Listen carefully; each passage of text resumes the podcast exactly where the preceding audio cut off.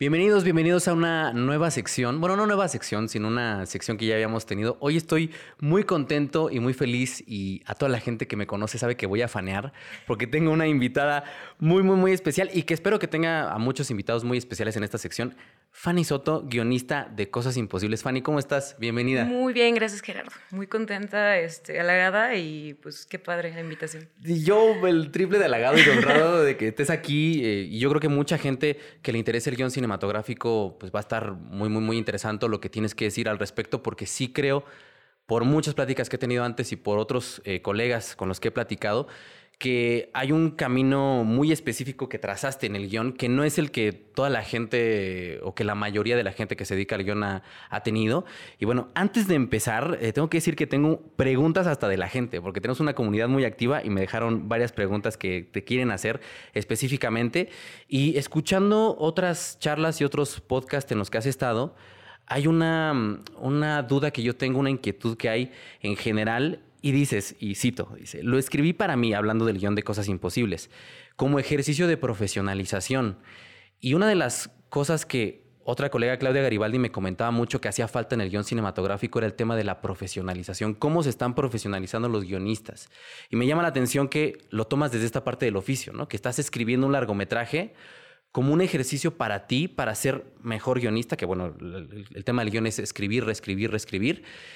Pero, ¿qué opinas y cómo ves el tema de la profesionalización del guionista en México? Que creo que es un tema un poco complicado porque a lo mejor no hay los fondos, porque a lo mejor no hay la chamba, porque a lo mejor no están incluso las, lo que se enseña en las escuelas, etcétera, etcétera, etcétera. Entonces, ¿qué opinas de todo este tema en torno a, a, la profesionalización del guionista? Pues fíjate que en mi caso, cuando salí de la universidad, que estudié en la UDG, era pues este tronco común en el que te enseñan a hacer un poco de sonido, aprendes de dirección, aprendes de guion, pero no existía el perfil como tal de salir como guionista, o sea, no existe como eh, el norte tal cual. Entonces lo que a mí me pasó fue que tuve que venir a la Ciudad de México para buscar cursos, porque existía el curso del CCC, o existía, ahora ya hay unas maestrías y cosas así, pero en esa época como que me era muy difícil por tener que chambear, eh, tener la, la, disponibilidad del tiempo completo que te pide tomar el curso del CCC, que eran como dos años, no todavía está igual el programa. Entonces, em,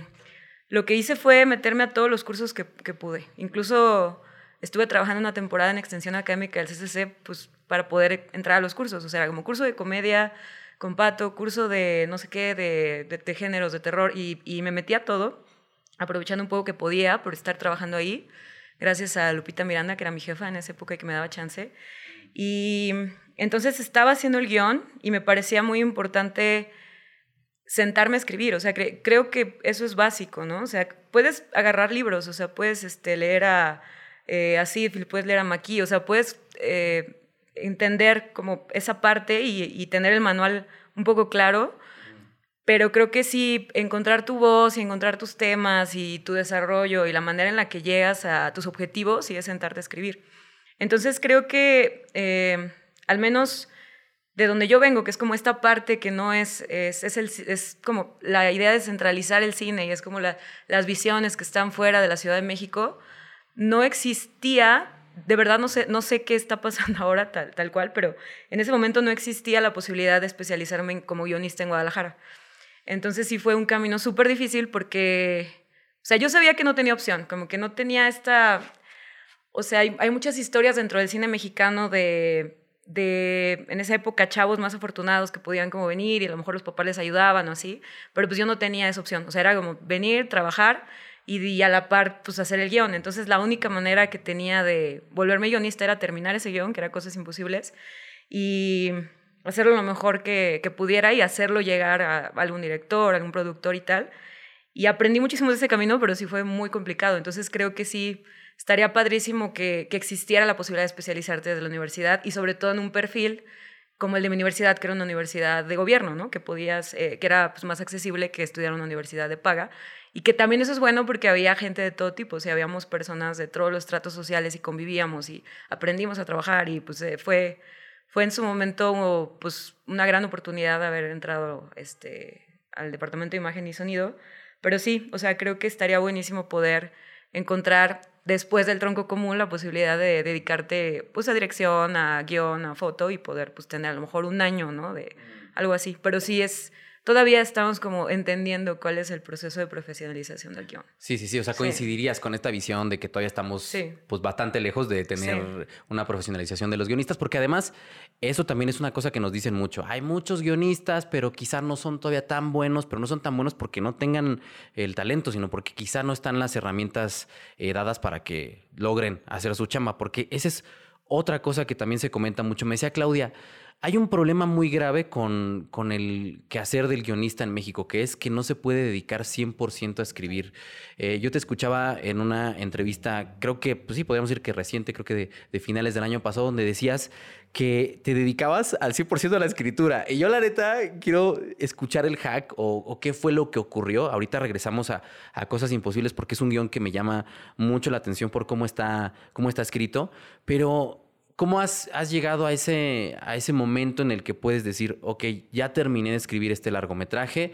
ocurrieron estas cosas gracias a que, a que le fue muy bien a la película eh, y ahora puedo hacer estas cosas. ¿Cómo lograste ya eh, esto de poder dedicarte al 100% a escribir, en caso de que sí te puedas dedicar al 100% a la escritura, porque me decía, Claudia, yo tengo que asistir dirección, tengo que hacer script, tengo que a lo mejor y eh, hacer consultoría de guion, que también supongo que es algo que un guionista puede hacer, pero ¿cómo has llegado a ese, a esa, a, poder dedicarle tu tiempo completo a escribir un, guion cinematográfico? Pues sí fue a partir de cosas imposibles, incluso cuando eh, gané el premio de Matilde Landeta, que conocí a Ernesto, que eh, ya sabía que se iba a filmar la película, todavía pasó como un tiempecito, en, o sea, tuvimos que esperar después de la pandemia para el estreno, y todavía ese tiempo en el que, en el que no existía la película, pues no tenía chamba de guionista, o sea, ya, ya, ya se había ocurrido el rumor entre mis conocidos y todo, y como que existía la, la curiosidad de verla y tal. Pero la chamba llegó después de la película. O sea, sí, después del estreno, después de que le fue bien, o sea, que, que la gente empezó a hablar de ella tuvimos la suerte de que en, algún momento, de, eh, en cuanto la película llegó a Amazon, se volvió viral en TikTok. Entonces todo el mundo estaba como subiendo, había este, reels por todos lados, y había comentarios y me escribían a Instagram y me decían, oye, es que la película. Entonces, eh, pues primero empezó las, o sea, llegaron las series con La Flor Más Bella. Luego pude trabajar en Tengo que morir todas las noches, también una serie muy bonita que espero que le vaya muy bien porque también fue hecha con mucho cariño. Y llegaron otros proyectos. Eh, reescribí otra comedia que también se, estrena pronto en salas. Eh, he escrito ya pues cuatro guiones míos, o sea, entonces he, estado como dedicándome a la chamba, no sé cómo se hace, porque, o sea, sí sé que es muy complicado y, sobre todo al haberlo vivido, ¿no? Como al no haberme podido dedicar de lleno al guion desde salir de la escuela. O sea, sé que es muy complicado, pero creo que también, pues hay un factor ahí de, trato de tener disposición, de, me han llegado proyectos muy padres, que eso también es muy lindo, ¿no? Que, que, que todos los proyectos que me llegan están como, eh, tienen estrella y, tienen algo, y entonces al final también eso me motiva como a, a, seguir trabajando y me emociona, y todavía estoy en ese punto en el que me emociona mucho el trabajo y creo que eso se vuelve una cadenita, ¿no? De causa y efecto, al final te llegan otras cosas y, y está bien padre, o sea... Eh, pero es eso, o sea, sí, se, sí pasa que después de la película, pues ya se acercan a ti las productoras, o sea, te dicen, oye, es que tenemos este proyecto. Ahora sí hay una demanda de guionistas mujeres, por ejemplo. Este, específicamente. Específicamente, o sea, si te dicen, es que este proyecto quieren que sea, lo hagan puras chavas, que es algo que no ocurría hace unos años. Entonces, estamos también entendiendo cómo funciona este nuevo perfil, ¿no? Con, con ciertas historias. No digo que para todos los casos, porque también está muy padre como que entendernos con con los compañeros ¿no? y, y les compañeros y entender que hay, hay esta nueva diversidad y apropiárnosla y también volverla parte de nuestras narrativas, porque también es necesaria. Entonces, pues yo e, en, en ese sentido sí caí un poco en blandito porque había esa apertura cuando yo ya empecé a hacer eh, de lleno guion y pues también creo que el factor edad, o sea, como que de pronto me ponen en grupos ahí donde hay chavitas, o sea, hay, guionistas más jóvenes que yo, y luego yo estoy en medio, hay más grandes, o sea, como que también se diversifica eso. Tenemos, este, o sea, me ha tocado trabajar desde con guionistas que tienen ya muchos años de carrera y que han hecho cosas, eh, pues, trascendentes en el cine nacional hasta chicas que van empezando y que pues tienen el ímpetu y el hambre y todo, y entonces como que me gusta estar en ese, en esa zona en la que puedo mirar hacia ambos lados. Sí, que pasa eh, mucho, por ejemplo, siempre lo, pongo como ejemplo el tema de Pixar, que Pixar tiene esta cosa del brainstorming y vamos a hacer mesas de escritores y vamos a imponer ideas para que el guion quede mejor. Y pues sí, está muy chido que tengan generaciones distintas, pero supongo que esto pasa más en Netflix o en series, producciones de televisión y no formalmente en cine o, es muy similar el proceso? Eh, no, en cine eh, me ha tocado estar muy en solitario, a excepción de una peli que, que se llama Mamá Papá, que también dirige Ernesto y que pues es como su primer comedia y es una cosa muy curiosa que sucedió y, también muy padre. Eh, ahí sí había, existía, bueno, existen dos guionistas y, pues fue como tratar de encontrar lo que yo podía aportar a una primera versión del guion. Entonces, eh, sí fue eso.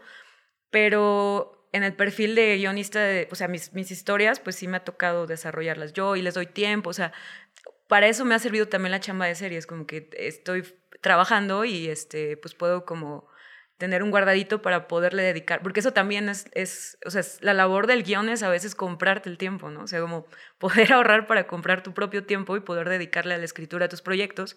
Y pues por eso siempre estás buscando becas, o sea, es como, al final si te ganas ahí una beca que te ayude a comprarte unos cuatro o cinco meses, pues puedes avanzar mucho.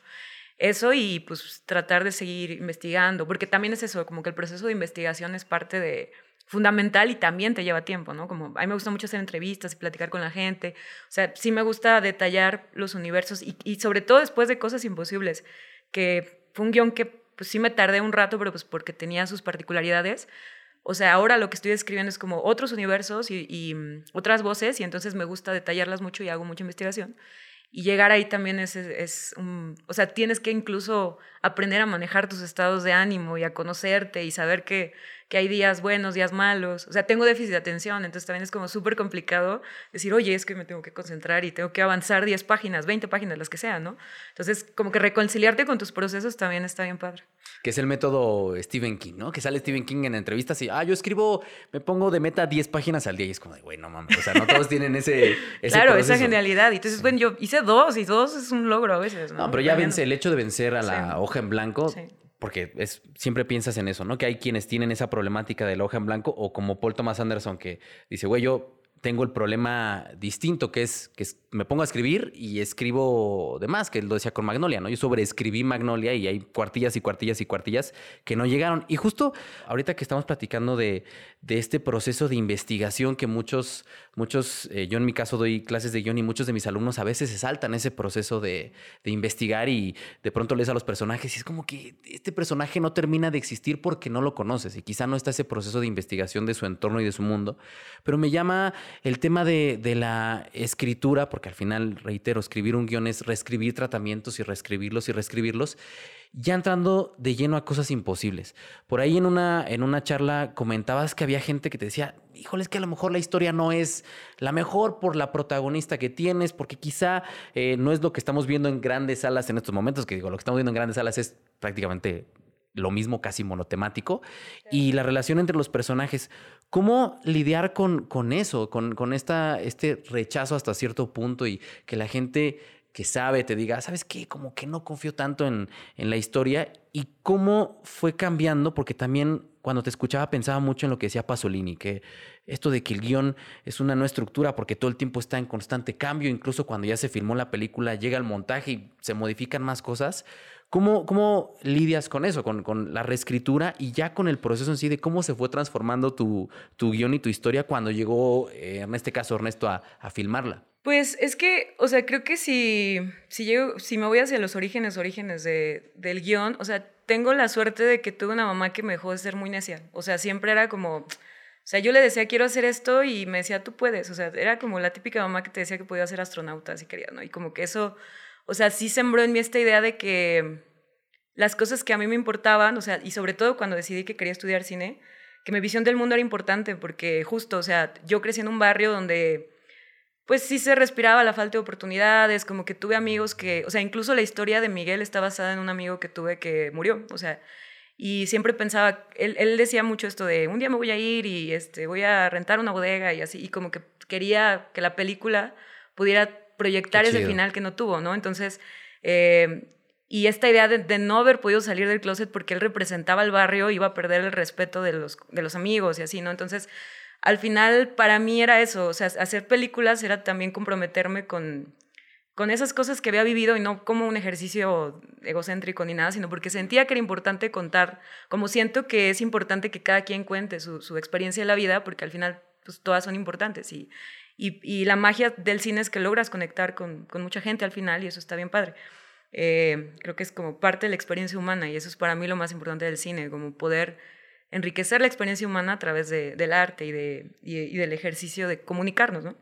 Y entonces, eh, sí me pasaba en la escuela que yo decía, es que quiero escribir, o sea, eh, mi corto de tesis era una mujer también en sus setentas que tenía un conflicto y tal, y me acuerdo que decían, es que, o sea, incluso mi maestra de guion en aquel entonces me dijo un día como, es que me da un poco de hueva tu, historia y así, yo estaba como muy enojada porque creo que llegué a la casa y le dije a mi mamá como, o sea, toda derrotada, ¿no? Como es que tengo que, pues, contar esto de alguna manera porque, pues, sí era un poco como pensando en, en ese sector de la sociedad que no estaba representado tan dignamente, o sea, era siempre era, creo que por ahí lo decía alguna vez, o sea, que era como ver mujeres de esa edad, la edad de mi mamá, como en esas luchas, en esas búsquedas, de no tener vidas fáciles, de tener un, eh, pues tener como una visión de la vida distinta, de otra época y tal, y verlas pasarla pues mal y, al final en el cine seguían siendo igual cuidadoras, este, eh, siempre en este, pues sí, ¿no? Como que no había opción, no, no existía como esta estas preguntas que sí se hacen, ¿no? O sea, mi mamá todo el tiempo está pensando, ¿qué voy a hacer mañana? ¿Y qué voy a hacer con mi vida? Y eso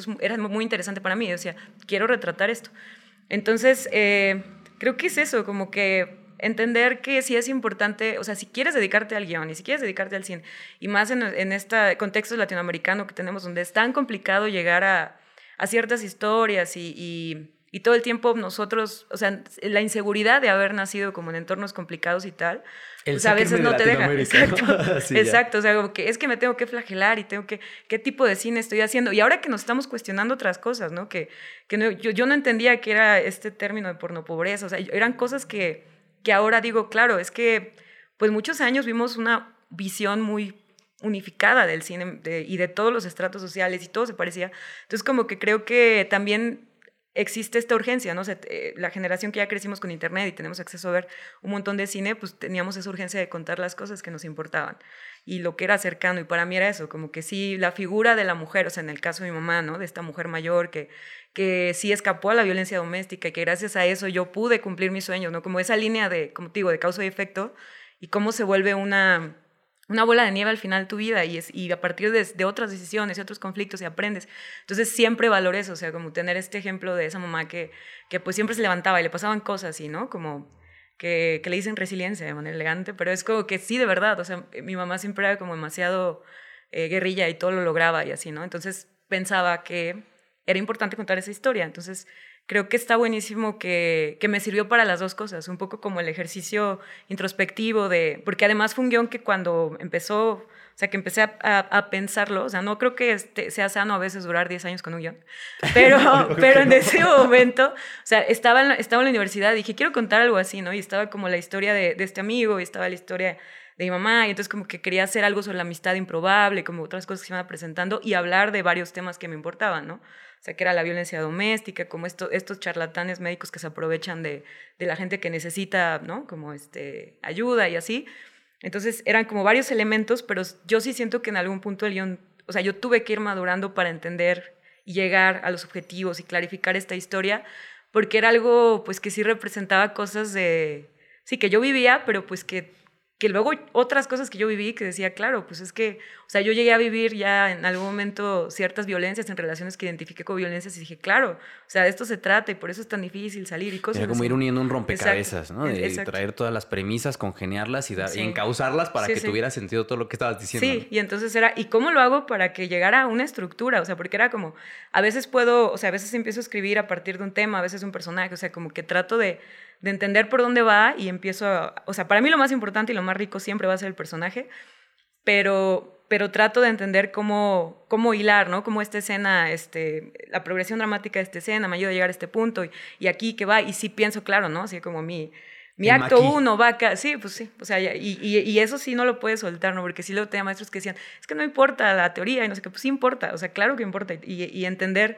Eh, pues desde el género y todo, todo lo que es tu tono, este, ¿no? Este, y luego ya irte como a la parte que a mí me divierte más, que es el diálogo y cosas así, ¿no? Entonces, eh, era eso, como que maduré un, pues con la historia, entendí cosas, sucedió esta película y ahora mis otros procesos son pues muchísimo más rápidos, ya, ya tengo más claridad, más confianza en mí misma, que eso también fue eh, que me han preguntado, ¿no? Como que luego me escriben chavitos así como, oye, es que quiero saber si vale la pena dedicarme al guion.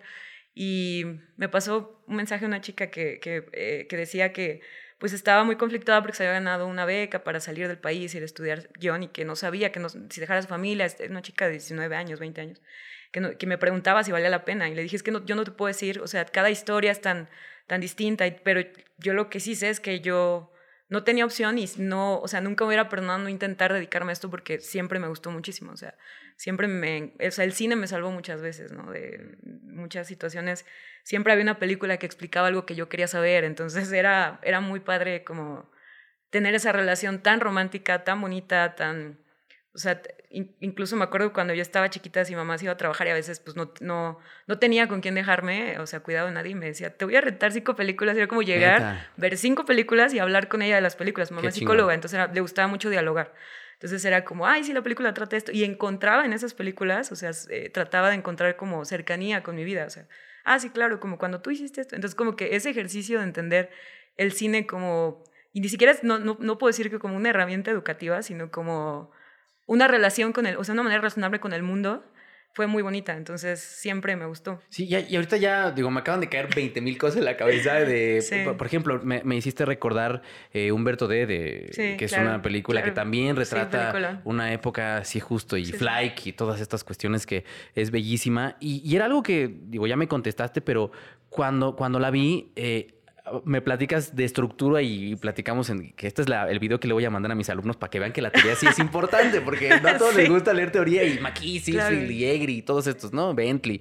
Eh, pero bueno, ya, ya se los voy a mandar cuando se pongan, se pongan necios, pero eh, justo fue lo que me, me gustó mucho de, Cosas Imposibles, que hasta cierto punto parecía eh, que estos momentos en donde iban a llegar estos, el plot point y la subida de ritmo y el clímax, los propios personajes era, era quienes respondían eh, a, la estructura. Es decir, los personajes estaban supeditados a la, estructura. Y digo, ya contaste el final, spoiler, para los que no han visto Cosas Imposibles. De todas maneras, véanla, porque lo importante es cómo se llega, no, no tanto eh, el, destino, sino el viaje. Y, y, es esto, cuando parece que todo va a explotar y que los personajes, al estilo de la pornomiseria, van a recibir su castigo, ocurre una, una resolución que, que, yo sentí más cálida, más acorde con lo que estabas planteando todo el tiempo con los personajes y dije, güey, es que esto es algo que para donde no crees que se va a llegar y se termina llegando y aprecias eso. Y yo creo que también ese final es lo que le termina dando mucho sentido a la, a la película. Pero bueno, Nada más quería comentar esto porque ya, ya me respondiste la pregunta. Decide cómo, cómo terminaste siempre los personajes como eso, como lo más importante y que además se nota que los conoces bien. O sea, algo que uno agradece cuando una película es quien escribió esto conocía muy bien a este par. los, los, los, conoce muy bien y qué bonito la, la historia de tu amigo. Eh, la, la, otra, la otra cuestión mucho se habla y lo comentaron, hicimos unas mesas de debate hace ya algunos unos años sobre la relación justo entre quienes estudiaban, salió el tema, el diplomado de guion en el CCC y los que estudiaban la licenciatura como tal, y nos decían los que estaban en el diplomado, es que llegan los realizadores del, del CCC y les entregas tu guion y no lo quieren ni leer. Es como, no, es que yo trabajo sin guion, o es que yo te lo voy a mover de esta manera y lo voy a modificar y ta, ta, ta, ¿no? Y siempre parece que la, que la relación guionista-director es muy complicada pero creo que en tu caso no fue así. Entonces, eh, sí me, me, interesa saber y que nos platiques cómo fue ese, esa relación con Ernesto, porque además es también atípico que llegue un, un cineasta de alguna manera consolidado con una guionista que va empezando y se dé una relación, por lo que he escuchado, eh, corrígeme si me equivoco, pero muy armoniosa. Entonces, también me encantaría que nos platicara sobre eso porque al menos lo que he escuchado en otras charlas, en otros podcasts, etcétera, no es tan común. No, es que es, como el santo grial, o sea, es una cosa rarísima, ¿no? De pronto cuando estaba en la escuela decía, pues sí tengo que encontrar un director, porque quiero dirigir y me encanta la idea de dirigir, pero sí fundamentalmente, o sea, yo siempre supe que me iba a dedicar al guion, o sea, o al menos intentarlo, ¿no? O sea, no sabía que lo iba a, pues, a lograr, pero sí sabía que iba a poner como todo el ímpetu y todas las ganas y todo, ¿no? Este, todo mi parte para hacerlo. Y, y fue muy afortunado, o sea, sí creo, justo, o sea, en, o sea, creo que no es como que si no tienes un guion no va a pasar, o sea, entonces lo fundamental es escribir. O sea, lo fundamental es tener tu guion y haber pasado como por todos tus demonios y tus cosas y haberte como gastado todas tus balas. O sea, y entonces en el, momento en el que conocí a Ernesto, que él siempre dice, es que yo ni quería ir a esa premiación. o sea, como yo no, no tenía pensado ir, ¿no? Como que, o sea, sí, como tenía el compromiso y sabía que iba a hacer, pero pues era como parte de sus de su labor en la academia y así, este, porque no se lo estoy balconeando así como diciendo eso, pero sí, o sea, era como justo que, sí, ¿no? Que, que, al rato diga como, oh". eh, no, pero justo es eso, que, que fue muy fortuito porque yo, o sea, acababa de ver así, yo creo que unas cuatro semanas antes acaba ver Sueño de idioma y justamente como que le había comentado, creo que con mi mamá o no sé si con una amiga que le decía, es que creo que esa película tiene como un montón de elementos que la, que la hacían demasiado fresca, o sea, yo sentía que era como algo wow, ¿no? Y este, no había, no había visto Párpados Azules. Según yo la vi una vez así como que, que en, C7, que era como el canal del de, estado de Jalisco, y pasaban como películas de cine madrugada, y tengo el recuerdo de que la llegué a ver así como entre sueños, eh, o si no, si no me lo construí, está bien. O sea, pero a lo que voy es que justamente estaba como muy reciente haber visto Sueño de idioma y estaba como toda alucinada pensando quién será este director. Y y me gustó muchísimo. Y entonces como que ya después de hablar con él de, oye, eh, Poller, tu guion, porque pues sí me habló, ¿no? Como pedí el guion y quiero saber si todo bien. Sí, está bien. Y entonces pasaron unos días hasta que se volvió a comunicar conmigo y como que ya me, me vi sus películas y entonces este, incluso vi, vi, que vi algo, había una como seriecilla, creo que, que hizo para, para el Canal 11, como algo así, pero había visto varias cosas que, que había hecho y, y, me gustó muchísimo y dije, ojalá, ¿no? Como que es que cruza los dedos y ojalá que, ojalá que sí le guste Millón. Pero pues un poco eso que te digo, o sea, en, la inseguridad ir empezando y de no saber y que qué tal que lo hice mal y que qué tal que si lo hubiera cambiado esto, ¿no? O sea, pensando en mil posibilidades, porque más sobrepienso mucho también, o sea. Entonces, eh, pues ya me dijo, oye, pues me interesa la película y pues fue eso. Y, y justamente la sorpresa fue que cuando teníamos ese trabajo de mesa de, de meterle ahí como un poquito de tijera al guion ya para, para pensar ya directo al, al rodaje, o sea, era muy loco que leía cosas que para mí eran como pues que estaban ahí porque yo quería eh, meterlas en un sentido muy personal, muy reflexivo, muy y las leía y las detectaba y me decía, sí, claro, es por esto y así.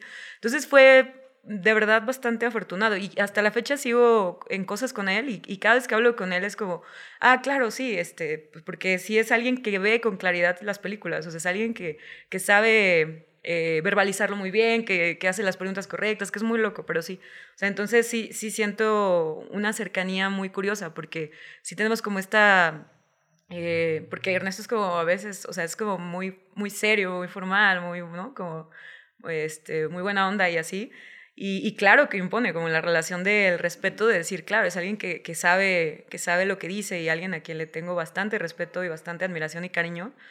Y, pero justo eso, como que las, o sea, tengo que morir todas las noches era igual, ¿no? Como que era, fue, fue un proceso como muy express y, y, pasaban muchas cosas y todo, pero yo me sentía en confianza, o sea, de poderle decir, oye Ernesto, es que yo creo esto, y lo platicábamos, entonces como que esa apertura de escucharte justo cuando, cuando vas empezando, pues es súper bonita, ¿no? Entonces sí, fue, sí ha sido una relación bastante afortunada y, y espero seguir colaborando con él. Sí, era un, era un diálogo que es algo que regularmente dicen que es lo que no sucede, o sea, que termina siendo a veces una imposición del director, lo que se termina haciendo en el guion, etcétera, etcétera, etcétera. Y qué chido, qué chido. Sí, yo también he tenido la fortuna de, intercambiar eh, palabras con él y sí es, un, sí es una gran persona, al menos por lo que alcanzo a ver. Sí. Pero qué chido, qué chido. Ahorita iremos a, Tengo que morir eh, con Netflix porque, reitero, me interesa mucho ese, ese proceso. Pero antes quiero meter una pregunta de la comunidad que hicieron eh, vía Discord de Zoom F7 y en Twitch también. Y nos preguntan, y es una, es una duda que tiene que ver también con, con cosas, ¿qué tipo de contrato firmaste cuando te compraron el guion? Y después preguntan, ¿recibes algún tipo de regalía por la reproducción o venta de la película? Pues no, o sea, no recibo regalías. Eh, fue un contrato de compraventa, o sea, vendí el guion y ya, eh, o sea, es vender los derechos de la película. Entonces, al final Sí, ese es como un área gris todavía que hay que, mm, pues sí, o sea, hay que entender muy bien cómo funciona, pero según entiendo, ya, ya hace tiempo que desde que entraron plataformas y demás, que ya no, no le pagan regalías a los guionistas. Como que ese es algo de la época de las Con telenovelas. Sí, sí, o sea, tú te pagan como pues, el trabajo hecho y así. Que qué mala onda, pues, pero así pasa. Entonces es como, esta nueva manera de trabajar es, eh, pues al final se vuelve el estándar. Y sí, ese fue, o sea, fue un contrato de compraventa y y eso, o sea, ya de toda la parte de la distribución y todo lo que sucedió después, ya es responsabilidad de, la ventanilla siguiente. Pues sí, ya, tal cual. Bueno, pero es importante que también que lo sepan, que, que, se hace un, un contrato de compraventa y que yo, yo no sé, a mí alguna vez me contaron algunas cifras y algunos montos y que no siempre son los mismos dependiendo del guionista y de lo que se está haciendo. Entonces, bueno, ahí también es un tabulador variable porque ni siquiera hay tabulador, ¿no? Eso no existe. Y eso es parte de la falta de profesionalización del guionismo, que no hay un tabulador. Sí, lo que a veces haces es justo llamarle como a tu amigo, el que sabes que hace, pues tiene más pelis, y le, oye, ¿cuánto cobrarías por esto? Y así.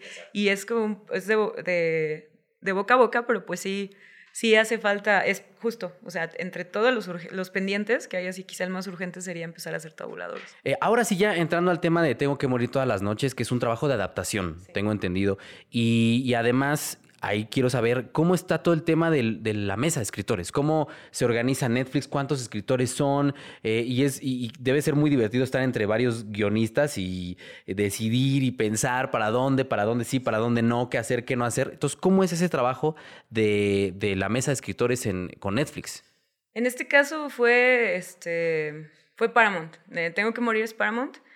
Eh, éramos tres, o sea, tres guionistas, que es Fernando León, eh, ¿Y cuántos episodios son más o menos son ocho episodios. O sea, un o sea, que por, por, episodio cuántas cuartillas, 60, 70 cuartillas. Es que fue una, fueron en promedio 50 cuartillas por episodio, pero sí fue, em, fue atípico, pues, o sea, la cosa con el trabajo fue, o sea, de pronto había que resolver y pasaron mil cosas, o sea, fue como, fue muy divertido, o sea, fue un, fue un cuarto muy divertido, aprendí muchísimo, este, eh, me tocaron compañeros como muy buena onda, ¿no? Y justo eh, traté de mm, todo el tiempo hacer preguntas, ¿no? Como aprovechar la experiencia, porque si es claro, o sea, quieres, todo el, todo el tiempo quiero aprender cosas nuevas y como que poder dialogar con ellos y externarles dudas y así, oye, ¿cómo resuelves esto? Y así fue, fue muy padre, pero sí, lo curioso fue que fue muy expreso, o sea, de hecho empezaron o sea, empezó el rodaje cuando apenas teníamos aprobado el capítulo 2, entonces estuvimos escribiendo sobre el rodaje,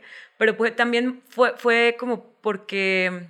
Y eso sucede mucho, es muy común. No, según entiendo, no, pero, pero justo lo hizo como más, o sea, fue una experiencia más rica porque es un poco como el reto, es decir, pues tengo que resolver esto y tengo que aprender a trabajar también como trabajan las plataformas a veces, como, o sea, pues con el deadline encima, y también es parte de la profesionalización, como entender que, ah, o sea, tu trabajo es como parte de una cadena de producción gigante en el que pues está, pues la, la serie se para si no hay yo, ¿no? O sea, este, este fue un caso particular y estuvo, o sea, era como, ya tenemos, eh, tenemos que echar a andar la serie y entonces eh, le entran y pues le entramos, ¿no? Y entonces sucedió y fue muy padre. O sea, si, eran, mm, pues eran juntas largas, eran como platicar, pimponear. Y además que fue una adaptación particular, porque el libro, que es, es un libro muy interesante, es, es, un libro de crónica, entonces tiene muchísimos datos de, de lo que sucedía en la época, en el lugar, los personajes, pero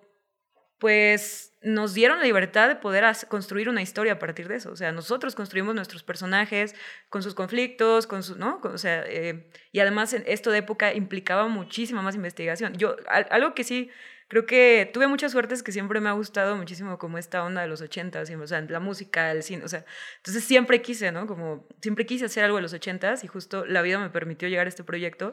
Entonces, pues yo estaba muy feliz así como que usando referencias de música que me encanta o de, o de, este, todo, cosas, ¿no? Entonces, entonces fue eso. Al final nos sentamos y empezamos a, a eso, a, decir, creemos que la historia va por acá y así.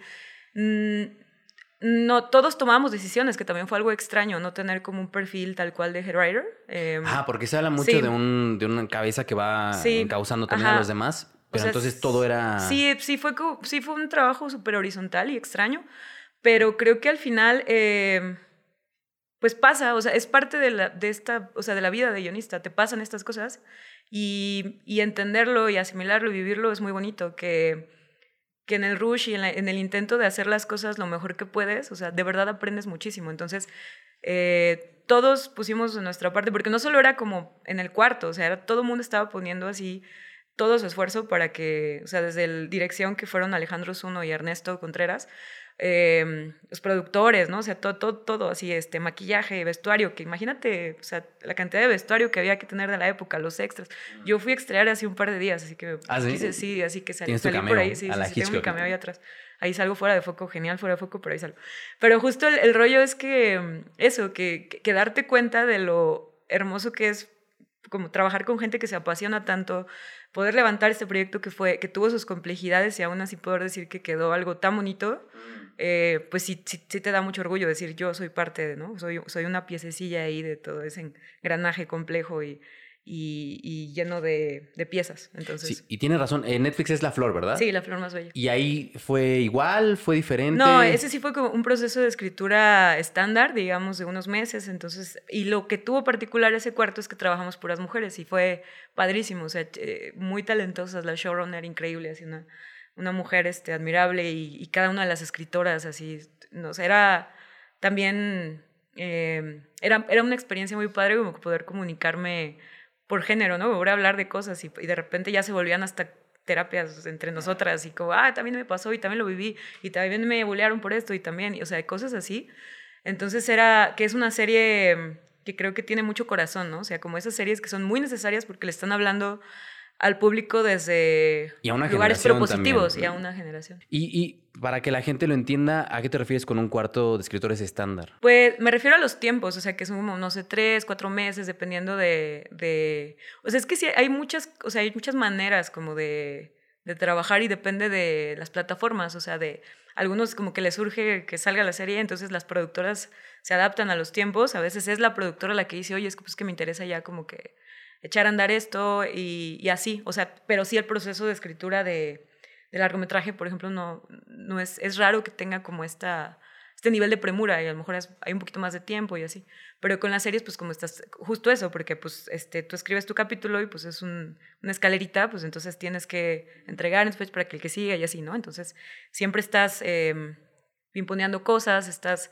de dando ideas y al final no termina hasta que pues entrega el último capítulo. Entonces, sí son, o sea, y creo que en México son los tiempos más cortos por lo que tengo entendido, ¿no? O sea, de, de desarrollo en serie pero pues es que depende de los proyectos. No sé cuánto tiempo necesitaron los guionistas de Breaking Bad para hacer, ¿no? Cada temporada. Seguramente pues era como, necesitamos tiempo, ¿no? Y, eso era una, una mi profesor de, de, de, guion, no sé si lo conoces, tal vez, eh, que se llama Genaro Peñalosa. Sí. Y él hizo un, un hilo en donde le explicaba al público en general por qué la calidad de las series en México quizá no era la mejor. Y él decía que había, que ya lo mencionaste un poco ahorita, que había dos, dos eh, cosas que jugaban en contra. La primera eran los plazos, los tiempos de entrega, y la segunda, los presupuestos. Entonces también, eh, desde tu perspectiva, trabajando en este par de, series, ¿coincides, no coincides? Eh, ¿Qué opinas al respecto? Ahorita lo que mencionabas de quizá escribir sobre la marcha, ¿sí afecta, sí merma la calidad de lo que terminamos viendo al final o, ¿O es parte de...? O... o sea, supongo que sí, pero te digo que este caso fue muy particular, solo que sí era un equipazo. O sea, en este caso sí se... Supongo que hay de todo, o sea, yo estoy hablando de lo que me tocó a mí, ¿no? Pero no sé si es normal, no sé si no. O sea, hay muchas cosas que todavía estoy entendiendo de la logística de las series y así, pero en este caso pues era eh, Ernesto y Alex estaban muy involucrados, eso también fue muy padre, que, y, que aligeró muchísimo el trabajo para nosotros escribiendo estaba Ernesto, que era el showrunner, y, y, uno de los directores, el otro director, estaban como demasiado involucrados en, en, en la parte de guion. Entonces sí avanzábamos. Eh, o sea, no era como que te da, como a veces pasa que pasan algunos unos días, semanas para que te manden las notas y haya que reescribir y mover cosas así, sino que estábamos trabajando todos en conjunto y entonces se hizo, o sea, digo todos porque yo era la única chica de, de, de ese, de ese cuarto, entonces estábamos trabajando y, mm, en conjunto y, fue padre poder hablar directamente ¿no? con el showrunner, hablar directamente con los directores y, hablar desde como inquietudes que sí, ayudaban como a avanzar el proceso del guion. Entonces, a veces también pasaba ¿eh? que, un guion se nos atoraba, pero pues ellos empezaban como a empujar, empujar y a ver, y probemos esto y esto, y entonces se, se desatoraba y el siguiente ya era mucho más fácil. Entonces, eh, por eso digo que hay de todo, o sea, nadie puede decir cuál es como... Y en general, ni, ni, ni, escribiendo largos ni series, o sea, no existe como una forma correcta de hacer las cosas. Aunque debería existir, digamos, ciertos lineamientos, lo que decíamos, los tabuladores, etcétera, sí, etcétera, etcétera. o sea, ese sería el ideal, ¿no? Que en algún punto pudiéramos como llegar a, a, ese acuerdo, pero pues también es eso, o sea, son, son muchas cosas y muchas, muchas cosas que se mueven alrededor de, de, de la chamba y entonces creo que seguimos entendiendo también cómo hacer series, o sea, a pesar de que se han hecho muchas series y tenemos la escuela de la telenovela y todo lo que sucedía, ¿no? Que... Eh, pues también como que esta, la, la, entrada de las plataformas, pues es más o menos reciente, entonces también estamos entendiendo cuáles, o sea, creo yo que como, como gremio, cuáles son las exigencias que hay que tener con ellos también, o sea, eh, pues sí, la parte de cómo funciona el gobierno también respecto a esto, muchas cosas que están sucediendo. Pero pues sí creo que en algunos años quizá podamos aterrizarlo ya, o sea, un poco más. Que quizá también ahí viene la experiencia de Ernesto para sacar las cosas rápido, porque sí. también estuvo en telenovelas, que es algo que sí. en su momento ojalá podamos platicar sí. ya con él. Pero hay, hay, un, hay un tema, ya pasando este, este asunto de plataformas y de cómo se trabaja, que está inquietando a mucha gente, no nada más en Estados Unidos, sino también acá en México, y es la inteligencia artificial. Sí. Hace algunos años hicimos un video para, para Zoom F7 donde la, la CEO de una inteligencia artificial llamada Deep Story decía en 2019 que en cinco años una inteligencia artificial iba a escribir mejores guiones que un guionista. Eh, de momento ya hay cosas ahí con ChatGPT y eh, con algunas inteligencias que están, creo yo, a algunos guionistas preocupando. Pero en tu caso que pues sí, estás empezando con todo y que ya, ¿no? Ya está esta trayectoria muy destacada. Eh, estás empezando. ¿Qué opinas de las inteligencias artificiales como, yo creo que más como asistentes que como sí. guionistas en sí? Porque se habla mucho de esto de justo a lo mejor y eliminar esas mesas de, de guionistas donde se pimponean ideas y simple y sencillamente preguntarle a la inteligencia, oye, tengo duda aquí, ¿cuáles son las posibilidades que puedo, con base en lo que ya escribí, ¿qué puedo hacer? Y entonces la inteligencia te suelta todas las variables. ¿Qué opinas de, de, las inteligencias artificiales que escriben cosas? Pues es un escenario que trato de no pensar en ellos y todo el tiempo. Pero justo, o sea, imagínate, en algún momento puede ser más interesante pagar un boleto de cine por un guion escrito por un humano. Entonces regresaremos. Ay, no sé. Eso es, o sea, esa es la primera vez que lo escucho y tiene mucho sentido. o sea, creo que es muy loco, pero y no sé cuánto tiempo pase para que logre engañarnos, pero... Y las cosillas que he visto y que ha sido, incluso la, las que son ilustraciones y que vemos como que, ¿cómo se vería Shrek si fuera live action así? O sea, creo que todavía el factor humano, el, o sea, la experiencia, o, o, sea, el proceso de narrar, ¿no? Que cada quien narra tan distinto y como digo, ¿no? La perspectiva, los recuerdos. O sea, no dudo que en algún punto puedas una inteligencia artificial imitar tu memoria y que hasta tú dudes si, si, si es suya o tuya.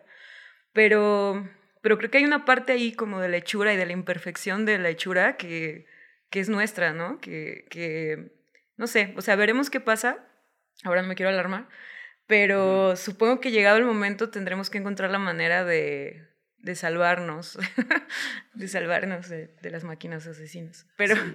Sí. No, y tiene todo, todo, el sentido ya escuchando un poco más sobre la historia de, de, cosas imposibles que apelas a algo muy personal y sí, quizá eso, esa parte, no sé, yo no sé si pase, pero tal vez es la que no se puede replicar claro. o la que no se puede eh, calcular porque funciona con todos estos cálculos eh, muy, muy extraños que hacen las inteligencias para lograr lo que logran. Pero sí es un tema que está inquietando a mucha gente en muchos, muchos departamentos y quería escuchar la perspectiva desde el guion. Y la otra es, creo que una pregunta que vamos a estar haciendo aquí eh, en una generalidad, porque se habla mucho, apenas salió la el, el, informe de Canacine y se habla del porcentaje más bajo en la historia de los últimos 20 años de la repartición de mercado del cine mexicano, solo el 3.2% creo que era, que es, un, es 1% menos que en 2021, en un año de recuperación en teoría. Y, y al parecer hay, una, hay un círculo ahí vicioso que, que, que involucra a distribuidores, a exhibidores, al público, a cineastas, en donde se está produciendo un montón, dice Mariano Barro todo el tiempo, 259 películas, claro. récord histórico, más que en la época de oro, pero hay menos público. La gente está, no, no diría yo tampoco tan categórico que se está separando el cine mexicano porque hay números que comprueban que la gente ve cine mexicano en plataformas, pero no en salas de cine. Y esto es algo que le quiero preguntar a todo el mundo, ¿qué, ¿qué panorama ves del cine mexicano? ¿En dónde está ahorita el cine mexicano? ¿Cuáles son las problemáticas que crees que hay que enfrentar y que hay que resolver y cómo podríamos resolverlas en caso de que desde esta perspectiva del guion y de la realización, porque también quieres dirigir, eh, ¿qué opinas al respecto de todo esto que está ocurriendo en estos momentos con el cine en México? Yo creo que la cantidad de producciones y la variedad, o sea, demuestra que no es cierto que solo se haga comedia. O sea, mucha gente cree eso, ¿no? Que el cine mexicano solo Derbez nos y dedicamos, Chaparro. exacto. Y, y pasa cuando pienso, o sea, mi mamá es una cinéfila empedernida desde que yo era chica, era como que ve todo, todo. Y creo que ella sí era de esas personas que asociaban que cine mexicano era como o Amores Perros, o sea, la, la referencia única, o, o justo, ¿no? Como comedias románticas o así. Entonces, eh, creo que sí hay un- mucha producción porque hay una visión bastante plural en el país de, de- o sea, hay, hay un montón de Méxicos, ¿no? Dentro de México. Entonces, creo que las plataformas ayudan a que al menos podamos crear un espectador más crítico de su propio cine y posiblemente nos acostumbremos eventualmente a buscar más cine mexicano y para eso sirven las plataformas y creo que es, creo es, un, es un gran salto porque tengo entendido que mucha gente no va a las salas por mil factores, o sea, desde la distancia, el precio del boleto, o sea, no, no sé, tampoco sé si México es un país tan cinéfilo. Yo recuerdo que cuando... Si no, el promedio es una visita y media al, al año. Sí, sí, sí. O sea, yo recuerdo que yo cuando chica que me la pasaba en el cine era como a veces eh, ir al cineforo del UDG y después la sala estaba vacía y era como ver, o sea, claro, vas como que en esa época que, que buscas ser como el cinéfilo mamador que va a ver la película polaca que, ¿no? A las nueve de la noche. Pero justo, o sea, que, que me doy cuenta de que sí, o sea, yo me pasó incluso con, con mi familia después de que vieron cosas imposibles y como que eh, poderlo comentar y, y empezaron a buscar otras cosas y, ¿no? O sea, claro que, y estoy hablando de, de miembros de mi familia que no necesariamente buscaban ver cine, pero ahora con las plataformas a lo mejor el domingo ya están viendo tres, cuatro películas y quizá una de esas cuatro sí es mexicana. Entonces creo que, ¿qué es eso? Que entre mejor cine hagamos, o sea, entre más pensemos en producir cosas más interesantes, nosotros como espectadores nos vamos a acostumbrar a buscar cosas más interesantes. Entonces podemos como, o sea, sí creo que no es como que tú te sientes y busques en Netflix qué ver y digas, es que qué contenido tan chafa tiene Netflix. O sea, es como que ellos te dicen qué ver y al final ellos te dan como el parámetro de lo que te tiene que gustar. Ujú, algoritmo. Me pasa, ¿no? Que, que veo cosas que se hacen, eh, no sé, por ejemplo, en Guadalajara, que es como un terreno que conozco y tengo amigos que están haciendo sus cosas y, este, no sé, pienso, por ejemplo, en Los Lobos de Kishi, ¿no? Que es una película que, que también está hablando desde un lugar que Kishi conoce y que es como súper personal y, y muy bonita y tiene como los elementos de, de un narrador que creció descentralizado y así. Entonces, él, él ya, está, ya está en HBO, o sea, como que estamos logrando acceder también a dar ese salto de... Porque a mí me pasó que yo sí tuve que llegar a Ciudad de México para contar esta historia, que agradezco muchísimo que haya sido así, porque al final la película es como muy, muy cercana y es muy loco porque es muy cercana a lo que yo tenía en la cabeza, incluso creo que mejor, así. Pero, pero justo eso, o sea, que, que también está padre que haya realizadores y guionistas y, ¿no? y, y- y productores y fotógrafos y todo el tipo de crew fuera de Ciudad de México que logre contar sus visiones y lleguen a plataformas, porque entonces también le estás diciendo a México, no solamente existe el chiste hecho en Ciudad de México, también existe el humor del norte, ¿no? El humor del sur, este, existe Sí, más existe problemáticas... el chiste Roma Condesa. Exacto, exacto. Y, y- y eso es muy padre, que creo que sí se está logrando. Al menos eh, yo me la paso sondeando, ¿no? Como a mi, a mi gente y, es- y me doy cuenta de, de eso, de que sí hay, sí hay inquietud de, de ver cine. Y, y, y eso también me pasó con Cosas Imposibles, que era como que identificaban que yo era de Guadalajara, pero, pero identificaban la película pues desde un lugar, o sea, sí buscaban como encontrar, porque algo que, que hizo Ernesto que fue muy padre fue dejar algunos diálogos que tenían como esta cosa tapatía, ¿no? Pero al final le da también identidad, o sea, le, le ayuda a la película a que salte y que no sea una película de solamente de Ciudad de México, sino que se vuelva una película de, de- de que la pueda leer mucha gente y eso me gusta mucho. Este, que bueno, ahora ya se está usando, o sea, eso pasó cuando escribí el guion, pero ahora ya todo el mundo dice morro. Entonces, ¿no? Cosas así, que ya, que, que justo TikTok y Sí. la diversificación de puntos de vista y todo se va, se va empapando de todo un poco. Ya para ir terminando, algo más que quieras agregar. Yo pienso mucho, por ejemplo, en esto que Ángeles Cruz dijo durante la, la entrega del Ariel, que se está apostando en estos tiempos ya, quizá por una forma de hacer cine más horizontal, de una, una, manera menos autoritaria, como se nos enseñó a todos en la escuela de cine, el sí señor, no señor, y que la estructura es así y el director puede hacer lo que quiera sin que nadie le cuestione. Eh, ¿Qué opinas también de eso para ir concluyendo desde la parte del guion y, que afortunadamente has tenido esa experiencia con Ernesto de que sí ha sido un, más un, diálogo que este estilo y afloje tóxico que, que la gente tiende a, a hablar recurrentemente? Mm, pues eso, que se puede, o sea, creo que justo, o sea, creo que más que una cuestión de personalidad, a veces es algo de responsabilidad. Y, algo que me ha pasado con mis o sea, con mi labor últimamente es que trato de responsabilizarme de mis historias también y decir, oye, pues al final sí estamos tirando la representación y estamos haciendo cosas que, que sí tienen cierta repercusión incluso en el archivo nacional histórico, o sea, que cómo, cómo queremos, ¿no? Como pasar a la historia con, con lo que hacemos, porque pues una película es eso, al final es la memoria de todos, la memoria colectiva, y, y me gusta pensar eso, que que pienso mucho en, en, lo que a mí me gusta ver, ¿no? Y en lo que, pues, hacer cosas que me gusten y hacer cosas que, que me ayuden como a, a, reflexionar y que también si logran hacer un poco eso en el espectador, creo que está padre. Que a mí me pasaba con cosas imposibles. Yo siempre decía, pues no creo que esta película cambie el mundo, pero no sé, si alguien la ve y se identifica y dice, oye, es que, este, pues debería plantear lo que estoy haciendo, ¿no? Porque a mí me pasaba, o sea, yo sí podía ver películas y de pronto salir de la sala de cine como muy este, conmovida, ¿no? Con la cabeza llena de dudas. De, y, un poco trataba de, de, entender qué estaba haciendo y creo que e, eso también es una labor del cine, como que sacudirnos y entretenernos, pero también darnos eh, norte y, y, y, eso, ver, ver cómo los demás viven, preguntarnos, ¿no? ¿Qué, qué, qué, qué estoy haciendo yo en esta parte como de esta problemática.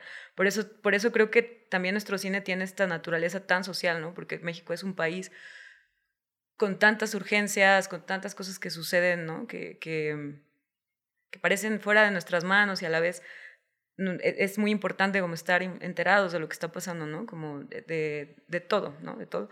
Pero bueno, lo que voy es que, que sí tenemos esa naturaleza de, de tener un cine que se cuestiona cosas y entonces creo que eso es algo muy padre. Entonces, y sí creo que, que, que debería seguir siendo así, o sea, un cine que, que abra preguntas, ¿no?